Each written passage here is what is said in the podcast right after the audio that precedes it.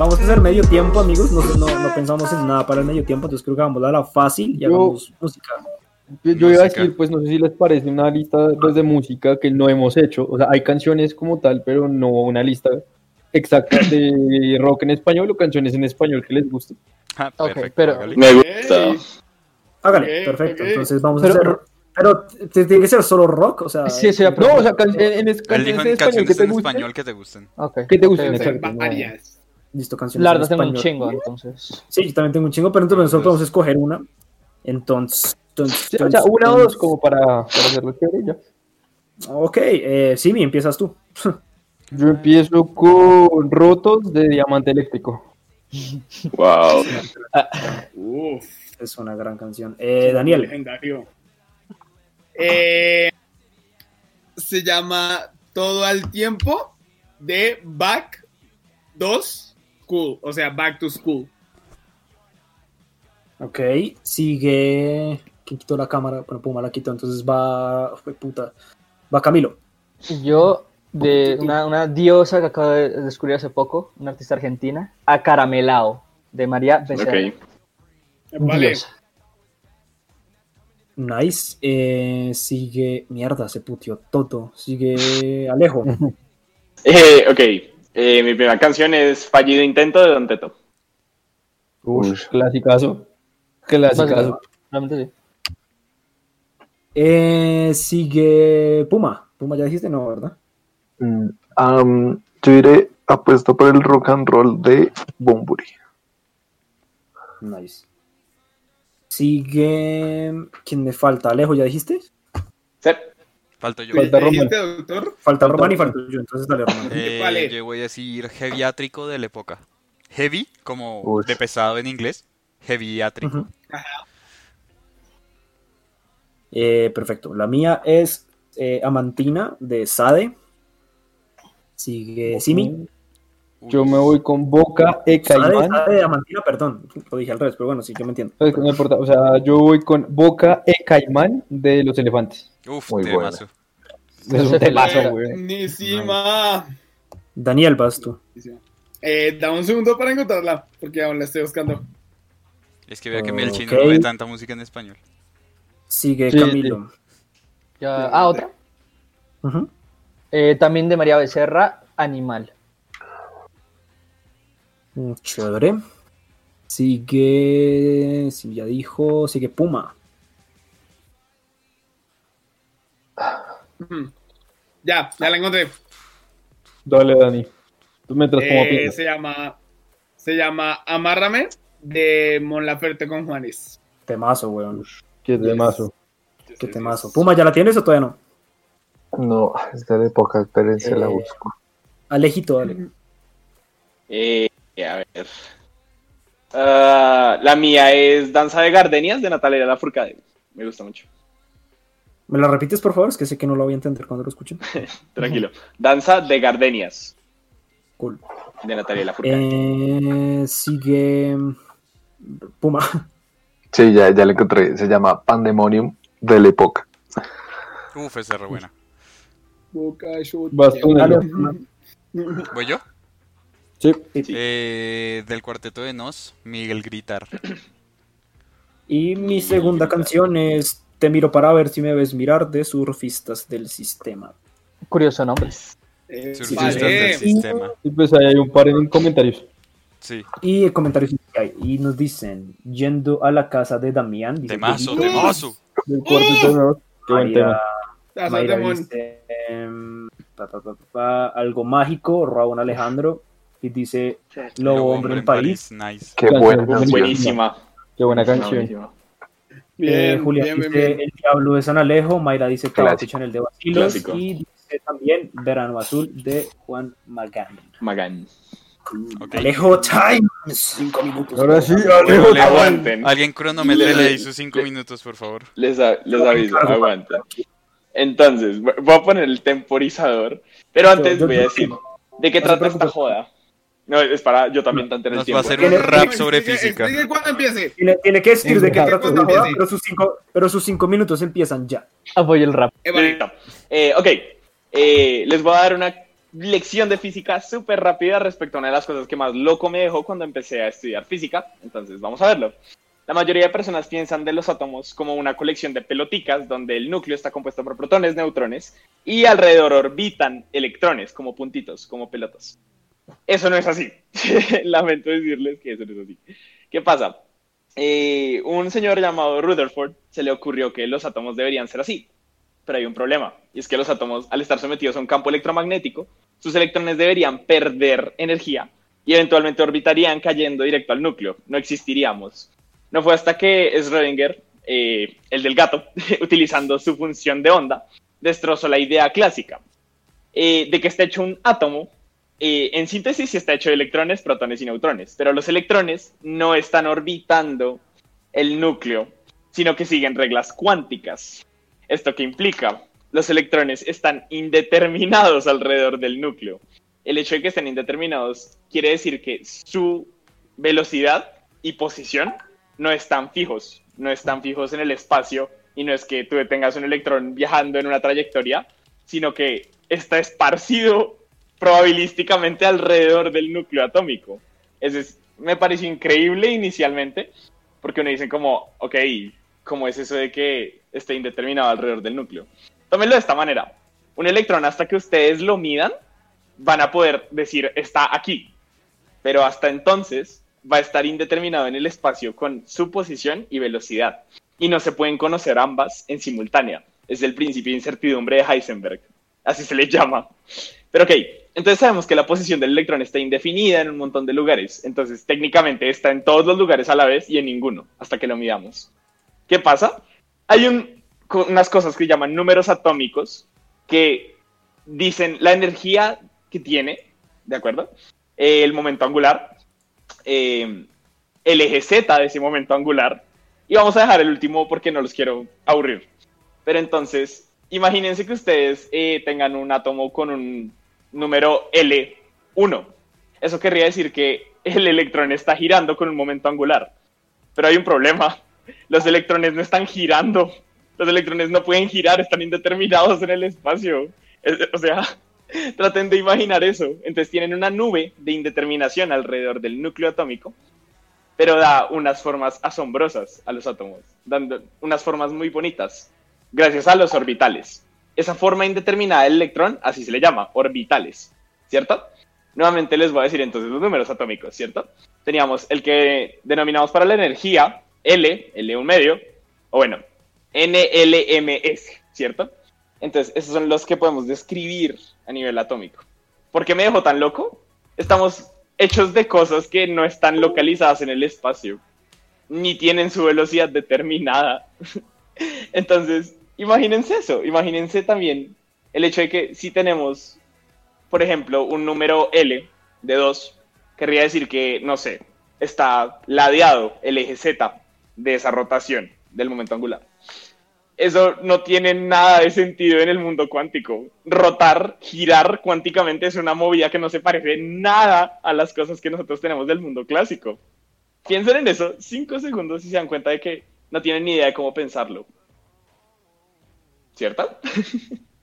Nuevamente, L es la magnitud o qué tan rápido está girando el electrón alrededor del núcleo. Y M es qué tan ladeado está ese eje, ese eje Z de giro. Y ya, básicamente, entonces en el mundo cuántico, para lección de vida, las cosas no giran, las cosas es que se mueven en el espacio al estar indeterminadas. Y lo más loco es que no podamos conocer la posición y la velocidad o el momento simultáneamente. Es imposible. Y es gracias al principio de incertidumbre de Heisenberg, que es una regla de la naturaleza. O sea, eso está grabado en algún lugar donde Moisés dijo, acá están 10 mandamientos y también está esa madre. O sea, no sé. Pero hay algo muy chistoso. Ay, ay, Dios mío, ¿qué pasó, Pumi? Bueno.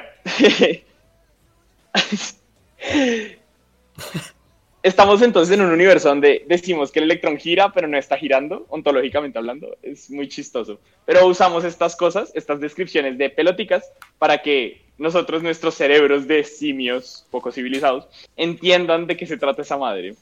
Ah, ya me quedan cinco segundos, entonces para decirles, la física cuántica es muy rara, muy extraña, realmente. Microscópicamente no existimos. Amigos, Conclusión, esos fueron- esos. Esos los cinco minutos del Ale Time, evidentemente muy diferentes a los de Daniel. eh, informativos hasta el, hasta el punto en el que simplemente lo, pe- lo pierdes, porque uno, uno lo va siguiendo y luego es como, ¿qué es para? ¿Qué? ¿Cómo, cómo llegamos a Repi- repíteme esto último. Solo, Sí, pero- perdonen. solo- Pero- solo quiero decir, solo quiero decir, esa es la razón por la que yo dije que este cabrón puede llevar un cohete de papel a la NASA. Para que entiendan a lo que me refería. Perdónenme si los perdí Micro, mucho. microscópico- eh, Microscópicamente existe. exacto, no, no estamos en ninguna parte.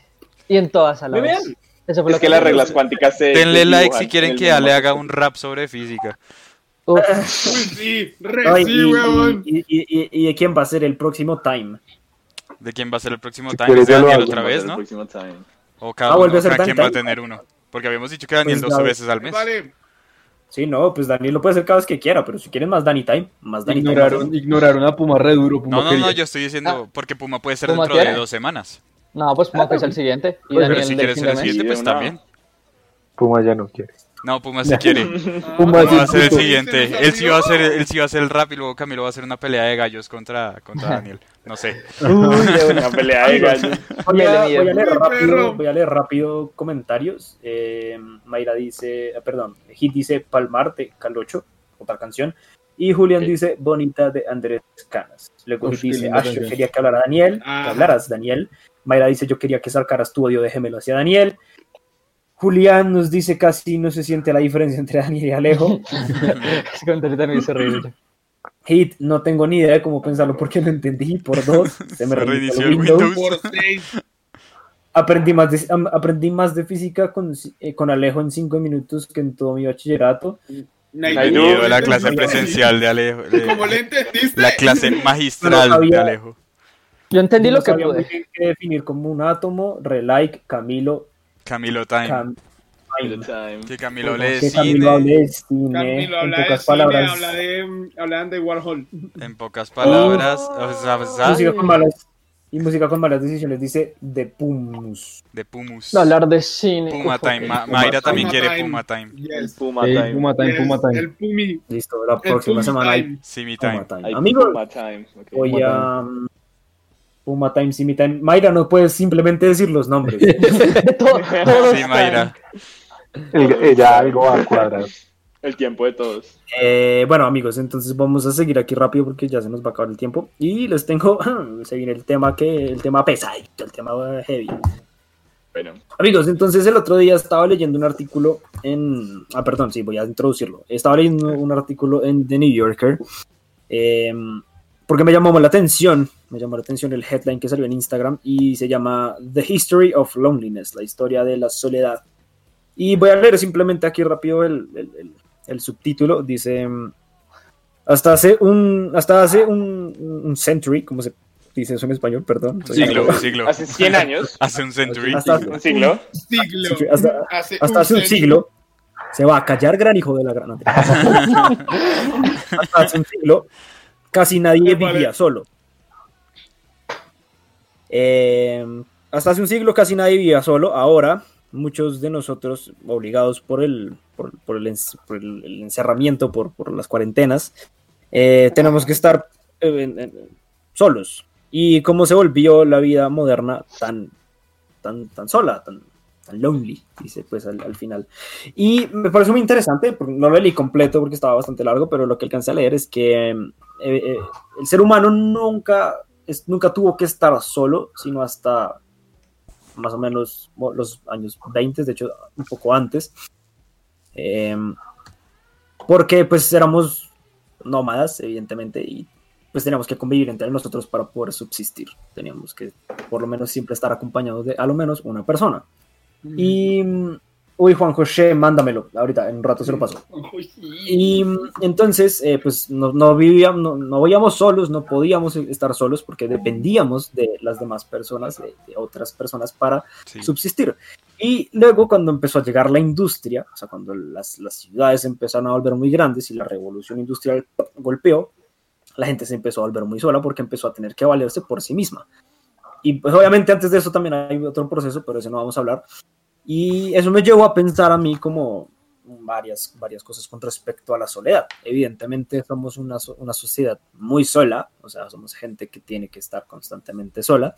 Así vivamos con gente. O sea, hay que marcar una diferencia entre lo que es estar solo y la soledad, que en inglés es más evidente porque existe una palabra para cada uno, no sé si en español también. Alone Y es solitude y loneliness. Hay una diferencia entre soledad y, y la soledad literal de estar, de sentirse. La. Y la, la diferencia es que una, uno, uno- uno puede escoger la primera, que es solitude, uno puede escogerlo, decir, hey, a mí me gusta estar solo de vez en cuando.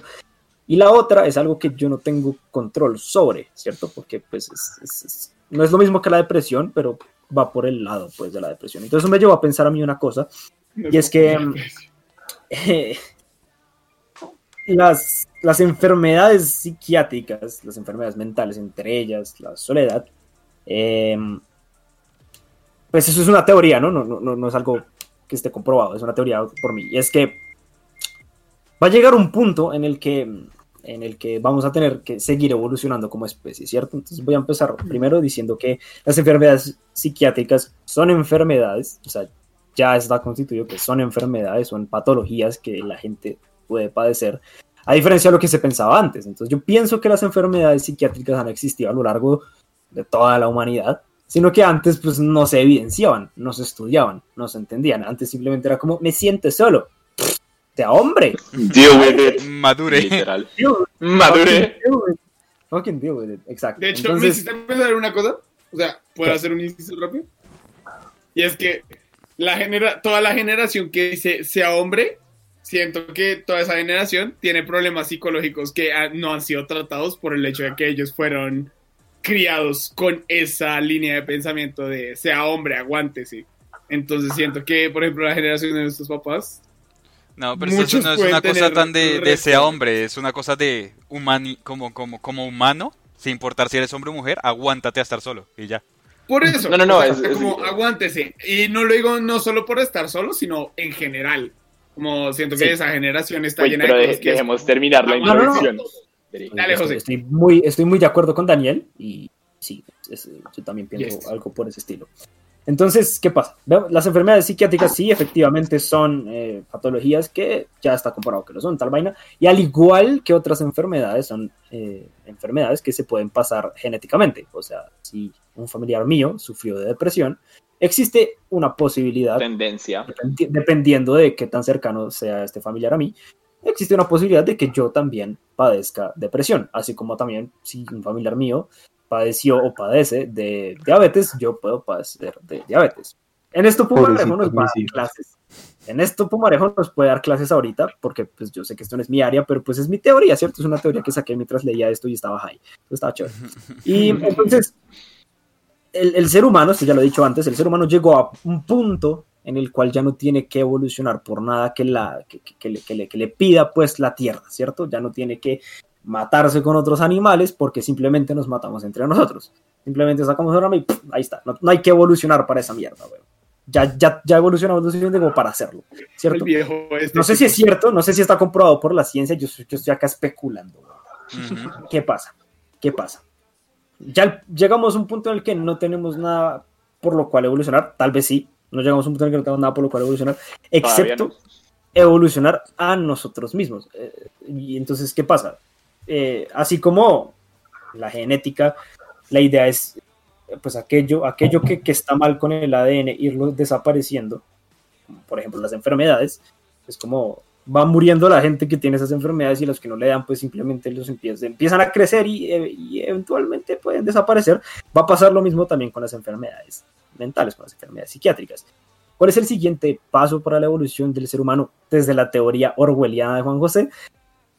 que simplemente vamos a tener que, sí, vamos, sí, distópica, que simplemente vamos a dejar de sentir, simplemente vamos a sentir emociones. ¿Por qué? Porque es lo único que nos está deteniendo para lograr cierto El tipo avance. de cosas. Y va, y va el avance. ¿El avance hacia qué? No sé, no me importa, yo no voy a estar vivo para.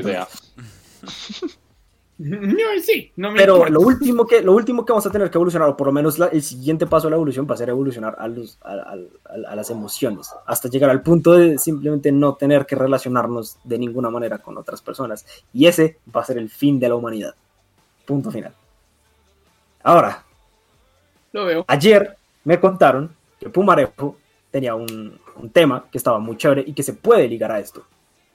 Y es que nosotros vamos a ser la, la primera generación de Ah, padres, pues, hijos, la primera generación de padres que va a entender a sus hijos. Va por ese lado también, porque pues también hemos vivido, o sea, va, va- va por la misma línea. Pero Alejo, tú también tenías algo que decir con respecto a esto y creo que iba en contra de mi perspectiva, ¿no? Pues, no, no en, con- no en contra per se, pero sí es. es- A ver, la, la evolución es, como ya lo habíamos establecido, es algo que pasa todo el tiempo, ¿sí? Bajo cualquier tipo de estrés, sea no sé, lo que sea. Y lo que dices tiene mucho sentido, pero la desaparición de la humanidad, como del sentir, porque eso posiblemente cohibe a la persona de operar bajo ciertas maneras. No sé si llega a pasar, porque es que el cerebro es muy complicado. Eh, el hecho de que nosotros, digamos, soy yo, que te hace a ti tú, pues tú eres una colección no solo de, de ideas, dogmas, pensamientos, sino tus emociones. Tus emociones eres tú. Otra vez el barco de el barco de Picurio, el barco de este man. Sí, sí, sí, sí, o sea, es en qué punto dejas de ser tú, pero acá no se trata de eso, sino de las emociones también sirven. Ustedes han sentido hueco en el estómago, han sentido un nudo en la garganta, ganas de vomitar cuando han estado bajo mucho estrés emocional, bajo una situación que ustedes dicen, no puedo, mm, me voy a morir acá. Esa misma cadena o esa cascada fisiológica que se da en su cuerpo es la misma que si ustedes vieran un tigre y dicen, tengo que salir corriendo o me va a matar, ¿cierto? Entonces, por eso es que, en mi opinión, no puede desaparecer la humanidad, porque es que las emociones provienen al final de una bioquímica que está constantemente en juego en nuestro cerebro, en nuestro cuerpo entero. Entonces, es, bajo mi visual, es muy improbable que nosotros dejemos de sentir como, como un sentido de supervivencia, porque al final eso no sé si lo haría sobrevivir a uno mejor. No sé, de- debería ahondar un poquito Yo más en el pensamiento, pero no creo. Pero es interesante pensarlo. Yo les diré porque eventualmente se va a acabar. Yo les diré. Mm, Yo, yo les diré cuando uno pierde la humanidad. Cuente. Cuando uno lo traiciona, hijo de puta. A, llorar a la llorería. Puma, tú tienes algo que decir, es que yo quiero escuchar a Puma porque eres el que tiene la Puma, banda. Yo también quiero ¿quieres escuchar a? Puma. Claro. En- en- en- Ah, Es con mucha respecto a mis responsabilidad. Puma no quiere. Eh, pues es que es un tema muy complicado, o sea, desaparecer como tal no, porque yo personalmente considero y hasta donde tengo entendido, todas las especies, bueno, hasta donde tengo entendido no, todas las especies, y lo puedo afirmar, buscan como único fin el pasar su material eh, genético a otra generación.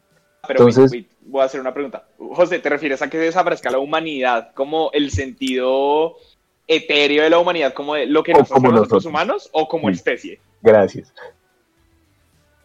O sea, que no me lo había planteado de esa manera, güey. El que usted Pues, quiera. pues, sí, La que tú No, no, quieras. no, no, El no. que usted quiera, No, papi. No, no, no, no decir que yo quiera, porque tal vez, tal vez, tal vez decir que simplemente la raza humana va a desaparecer es heavy.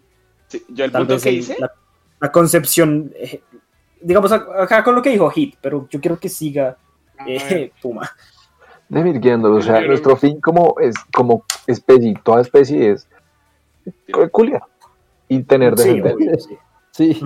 Ahora, eh, por ese lado, la humanidad como especie no va a desaparecer, pero la humanidad como un concepto de qué me hace humano a mí se va a ver alterado. Y esto se los voy a decir es, aquí ya empiezan mis hipótesis, yo voy a formular dos. La primera es nosotros generamos una mayor receptividad da- basado a que nosotros ya hemos vivido como esas experiencias y ahí nace esa premisa de nosotros vamos a entender a nuestros hijos que toco madera y hueso de loco que, que no tengamos, pero nos va a generar como esa, esa empatía, ¿sí? Entonces nosotros al generar esa empatía, las generaciones venideras van como a entender o van a como a ir replicando esa empatía y el, concepto de humanidad se va a ir eh, cambiando como del madura a oye, te entiendo, ¿sí? Esa es mi primer teoría.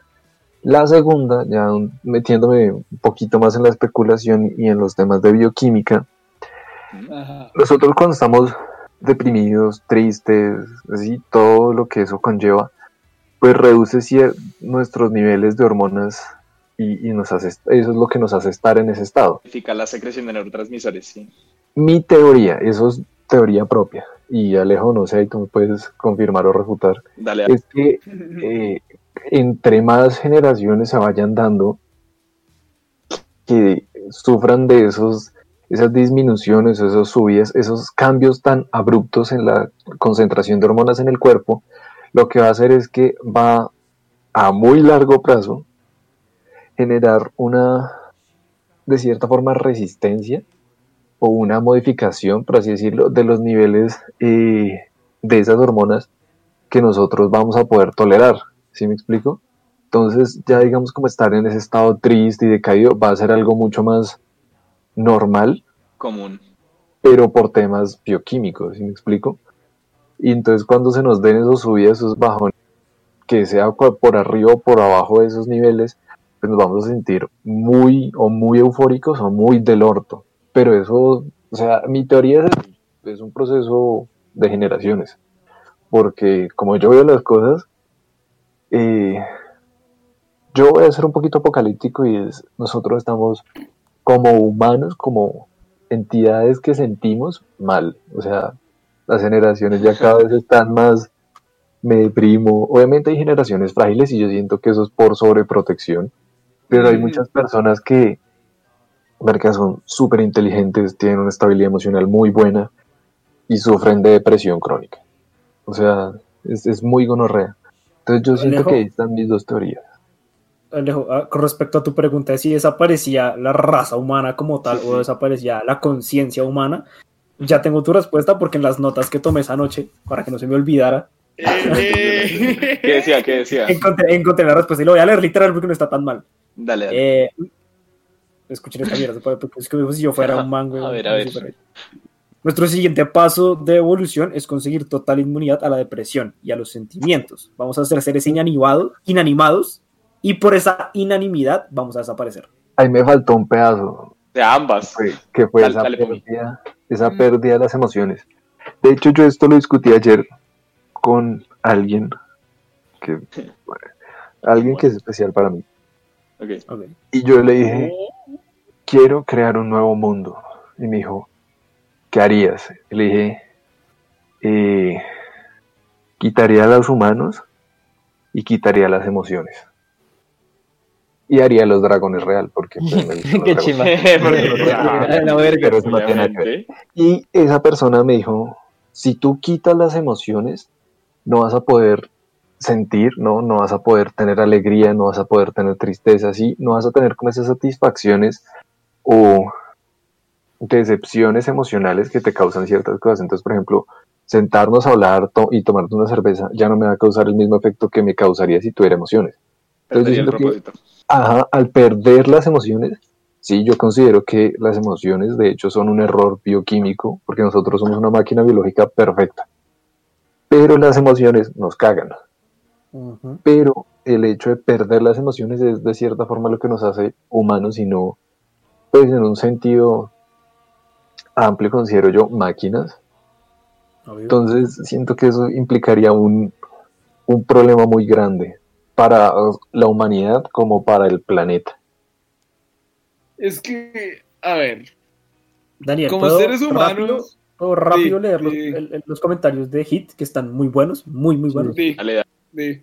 Mira, Di- Diego dice, de hecho, las personas como cada vez es, de hecho, las personas como cada vez están más solas, tienen menos sexo.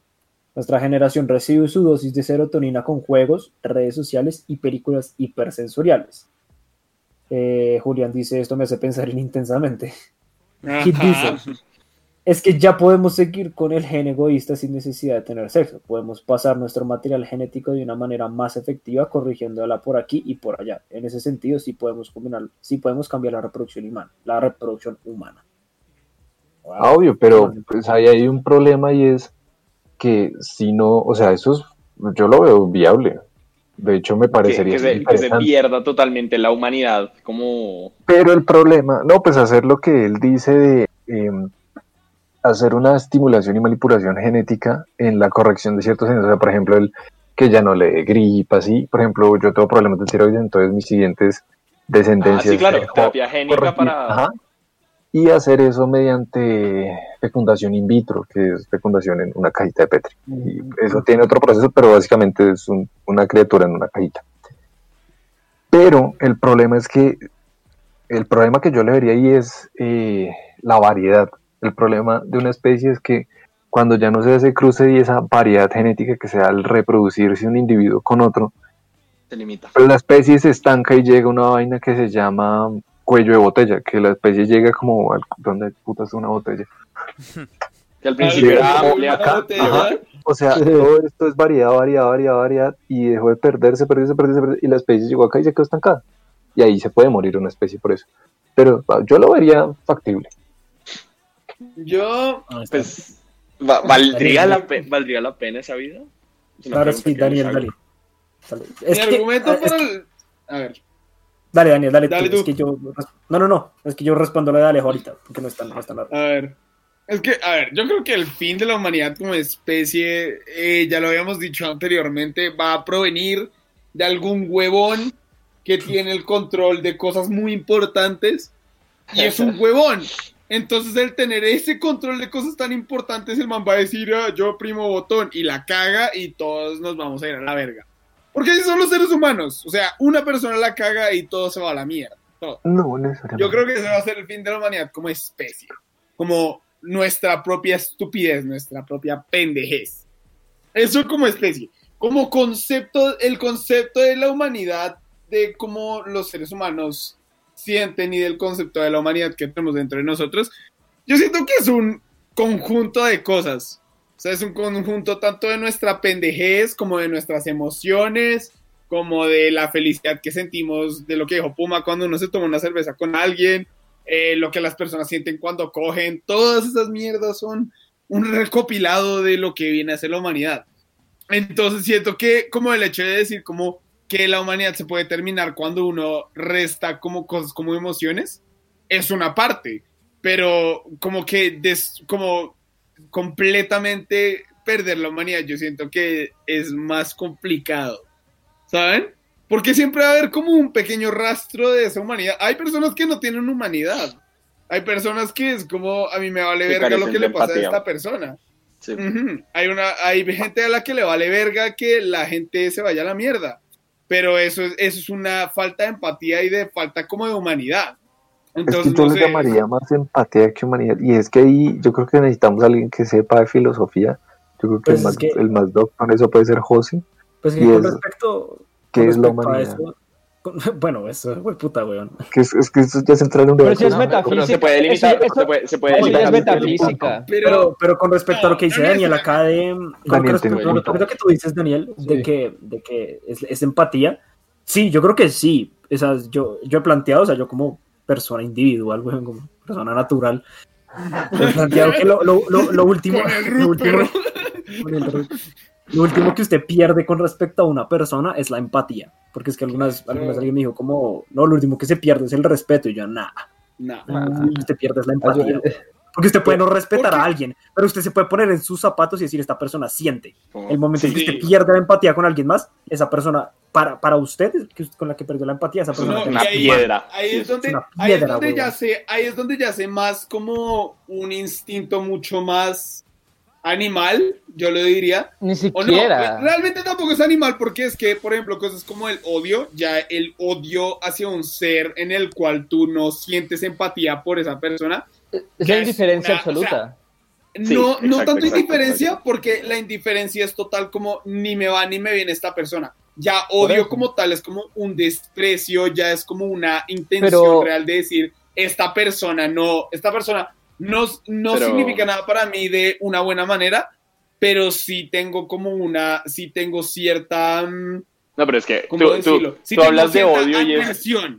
Pero o sea, es te- que empatía. te, daría digamos- igual no, o sea, destruirla. Exacto, o sea, No, cuando tú eres empático, es que este cuando no eres punto. empático.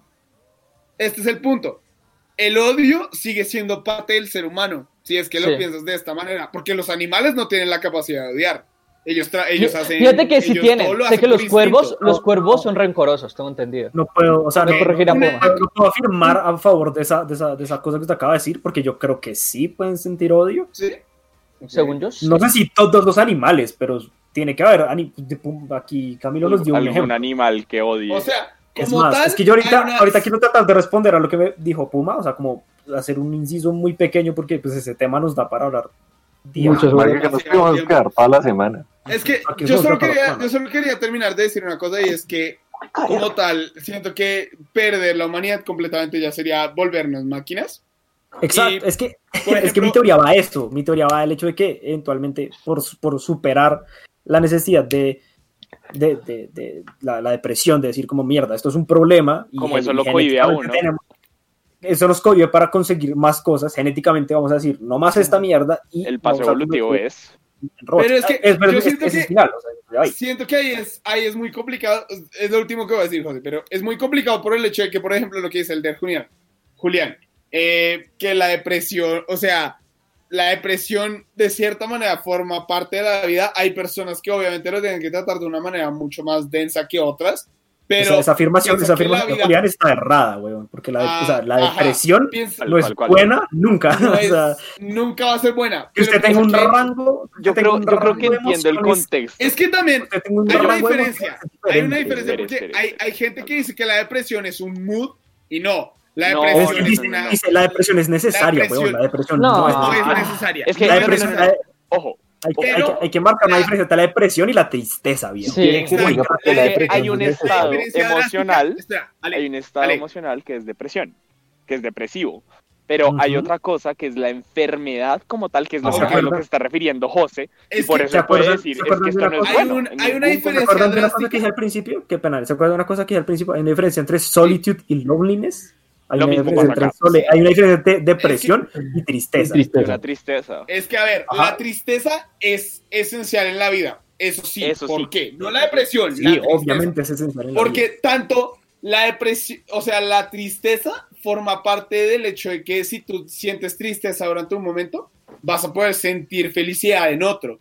Si todo lo que tú sintieras en tu vida es felicidad, se volvería No todo totalmente nada. gris. Porque Exacto, no podrías, exacto. perdería, o sea, perderías el sentido de lo que es experimentar la felicidad, porque la felicidad yace en el hecho de saber experimentar que no la conocerías. Experimentar Porque la lo que es la felicidad es el, tristeza. es el polar, ajá, es la polaridad de la tristeza. Entonces, tanto la tristeza es importante como la felicidad lo es. Y ambas Pero forman la parte de la humanidad. No la obstante, la depresión como son José cosas la que se tienen no. que tratar. Y se tienen que tratar de maneras muy específicas. Porque si hubiese algo como, ah, no, yo me chuzo el brazo y, la- y dejo de estar deprimido, o sea, puta, yo creo que Lo hay, cualquier persona lo hay, sería lo por hay. eso. Pero Se es que llama hay- heroína, pero pues, De hecho, o sea, Se Se llama oler cinco felpas de perico, no Pero es que ahí yo creo ¿no? que tenemos que de- de separar el, el hecho de la parte de lo que decía Alejito, es la enfermedad que es el tema psiquiátrico, que ya es una alteración en la personalidad, Ajá. y la, la emocional. En todo caso, ninguna de las dos es buena por el sencillo y llano hecho de que eso conlleva una, unas conductas autodestructivas voluntarias o involuntarias No, no, no, que, pero la, que la, la vuelven mierda a la tristeza- persona. La tristeza, que toca es, meterle el matiz. sí toca es que la tristeza es, es- es el resultado de que la serotonina se bajó Ajá. y la oxitocina, eso es un- una mierda de concentración química. Pero es lo que dicen, o sea, usted no, no va a poder sentirse feliz si no se siente triste. que conozcas. Ajá. Y marica, corregir eso es que yo conozca genéticamente imposible. No, Porque, no, no, o sea, es, es que ahí sería inhibir Es que- una función fundamental del cerebro. no, y es que un trastorno psicológico es distinto a no una se puede hacer. función. No, pero una, pregunta interesante y es, en el contexto del que está hablando José, de tratar la depresión, o sea, el cuadro de, de síntomas que tiene una persona con depresión, que dicen, esta persona tiene chueco este gen, entonces esto está pasando, no tiene serotonina, ¿qué hacemos?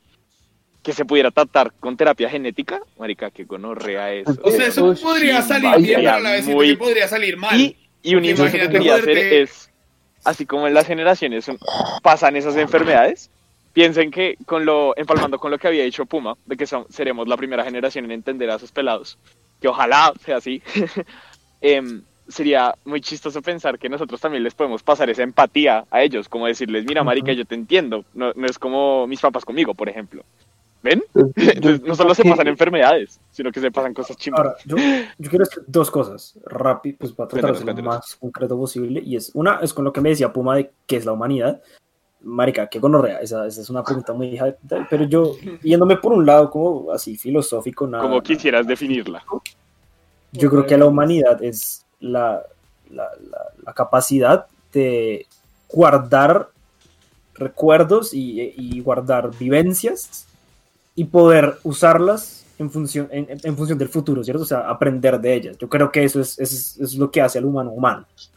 La, la- la posibilidad de guardar y retener memorias, sentimientos, todo eso, para aplicarlos en un futuro. Pero, es muy ¿en, vago, en qué, es en muy, qué muy ángulo vago. lo estás hablando? ¿En qué ángulo lo- Sí, porque es podría ser comportamental en los animales, por ejemplo. Eso es pasa. cosa. piensa- Obviamente, pero, piensa pero es que usted, o sea, fue puta, es que usted No, pero no, dejen hablar a José. José es que Cuey. no, no, no, no, se no se trata de que, o sea, porque un animal lo hace, sí, usted le puede enseñar a un perro a hacer ciertas cosas, ¿cierto? Pero usted es libre de hacer más cosas que el perro no puede hacer, ¿cierto? Ah, no, total, total. Tú estás a- Y- tú- te refieres a, a aprender los errores del pasado, básicamente.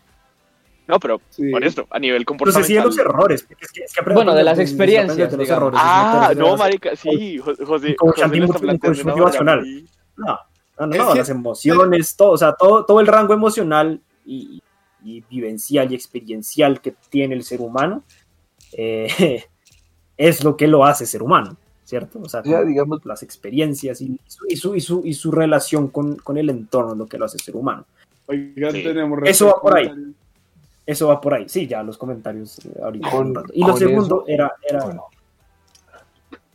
No, lo, lo- lo otro se me olvidó, lo siento. Dale, dale.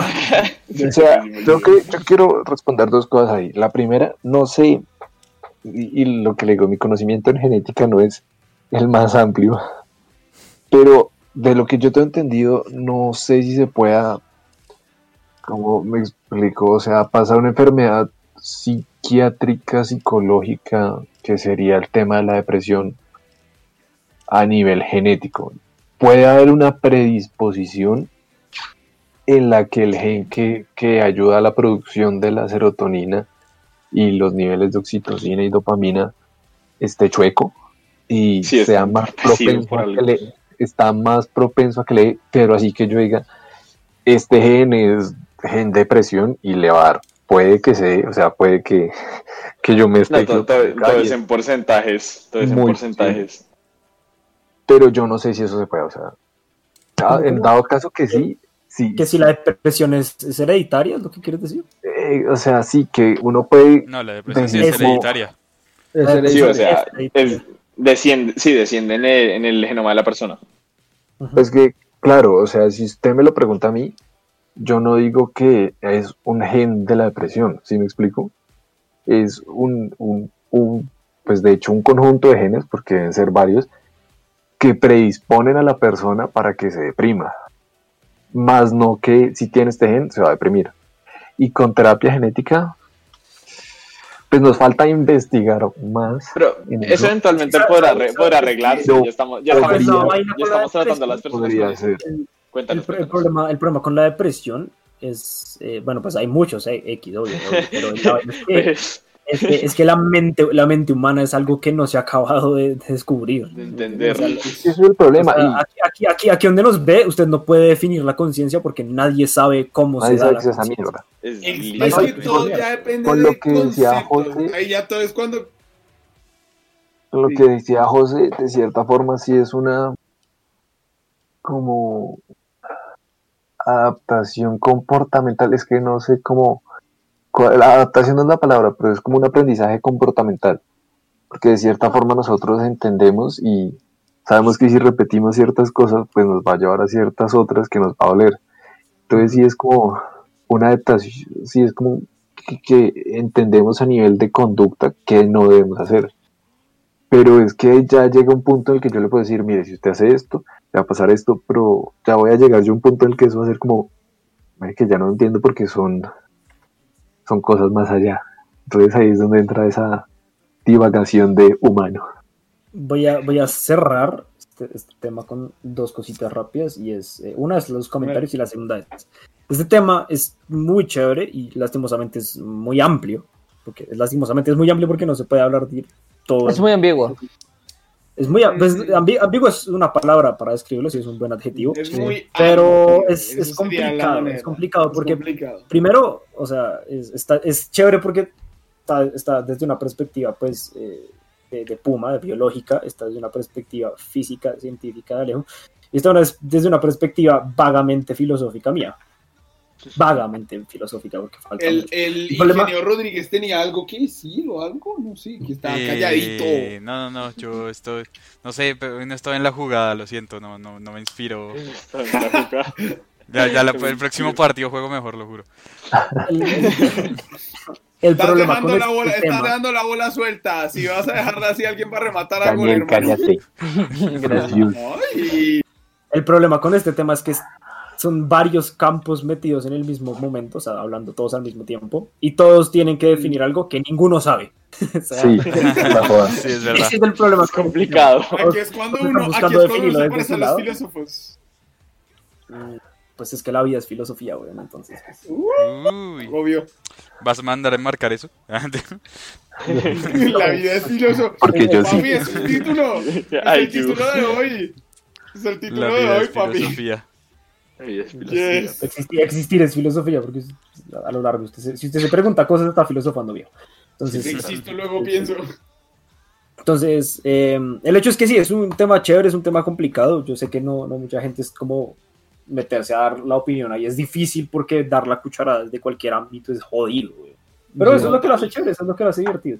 Entonces, pues cerramos con este que es un poco más pesado, un poco más cargado de teoría. Y voy a leer aquí Eso, rápido güey. los comentarios. güey. Porque hay varios. Esto ya lo dijo Sí, Diego, esto lo dijo Diego. Yo considero que aunque sea la peor mierda, la depresión es algo necesaria. No, no lo es. No. No lo La es. depresión no es necesaria, la tristeza. La es tristeza lo es. Sí. Pero en una medida, con En una, una- medida proporcional.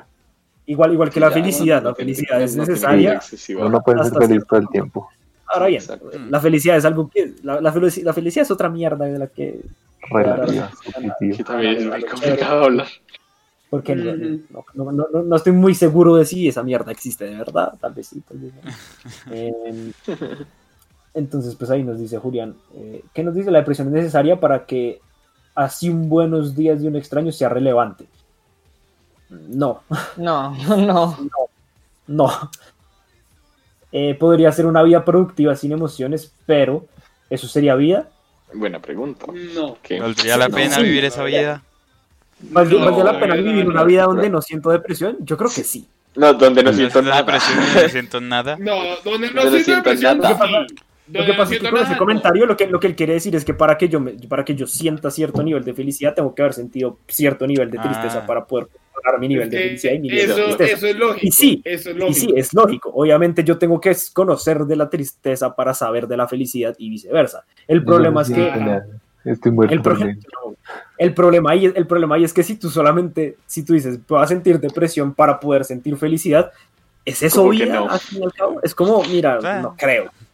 Yo creo que, yo creo que para sentir felicidad simplemente hay que por lo menos tener La algo, idea- un elemento en la vida que te lo otorgue por lo menos un segundo, ¿cierto? No sé, comida, trago, el que sea, el tuyo.